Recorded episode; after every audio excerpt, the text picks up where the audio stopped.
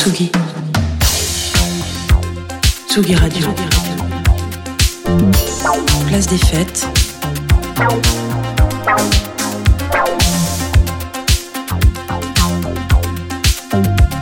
Les chroniques de Tsugi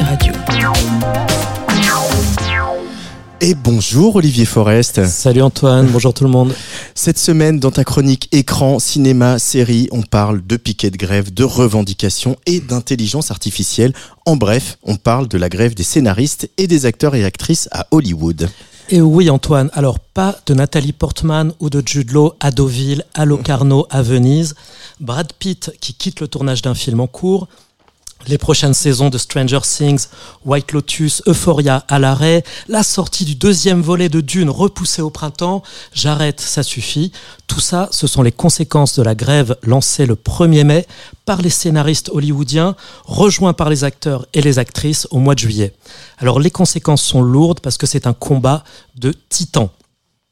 À ma gauche, le Writer Guild of America qui représente 11 000 scénaristes, alliés au SAG-AFTRA qui représente 160 000 comédiens. À ma droite, l'AMPTP qui représente les studios, les grandes plateformes et les networks.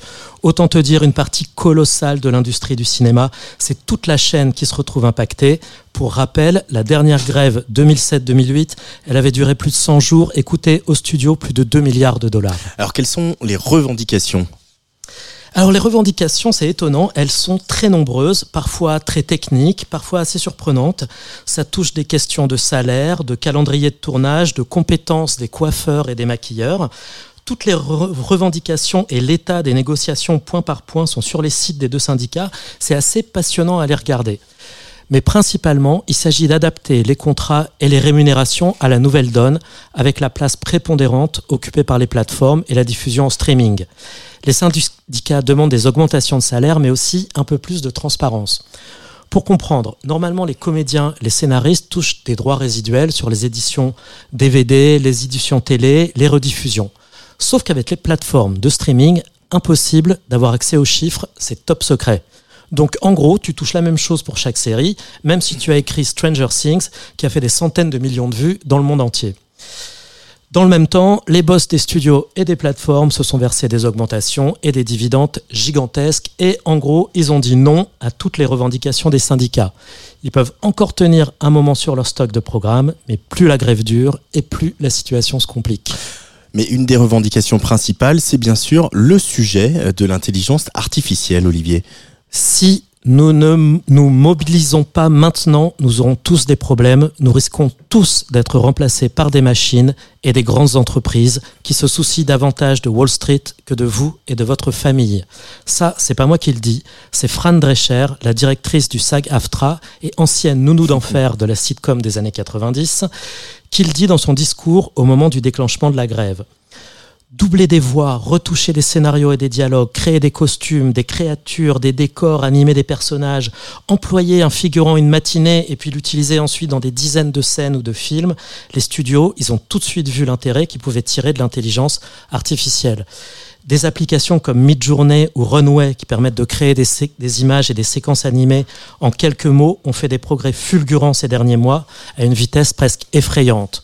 Donc on a d'un côté scénaristes et acteurs qui ont peur pour leurs emplois, et ils ont bien raison, et ils demandent à ce qu'on régule l'emploi de l'intelligence artificielle. De l'autre, les studios qui disent oui, oui, euh, on fera des petites réunions tous les ans en fonction des avancées technologiques, puis on verra bien, on adaptera au fur et à mesure.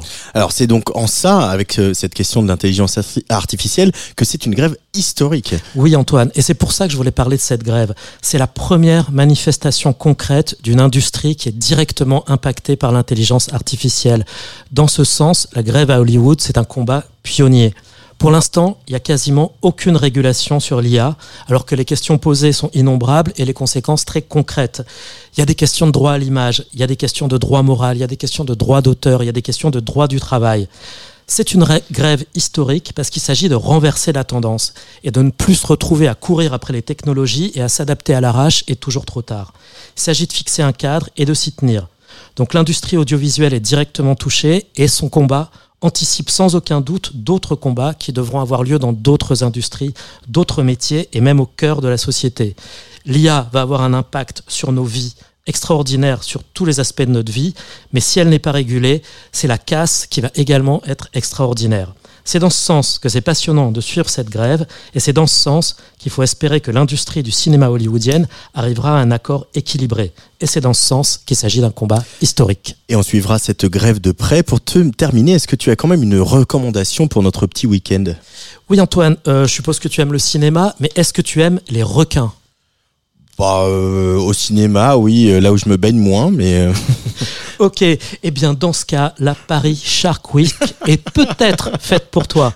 Ça commence ce vendredi, ça continue jusqu'à dimanche, et comme son nom l'indique, des films, des documentaires, des conférences, de l'animation, des nanars, de la Sharksploitation, avec par exemple Jurassic Shark, bref, tout ce dont on peut rêver en termes de requins et de cinéma.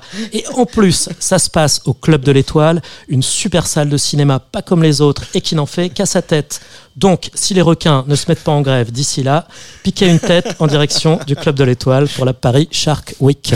oui, c'est du 15 au 17 septembre, donc au Club de l'Étoile à Paris Shark Week. Ça promet. J'ai envie d'y aller. La grève Hollywood. En, revanche, c'est une série à suivre. C'est parti pour durer.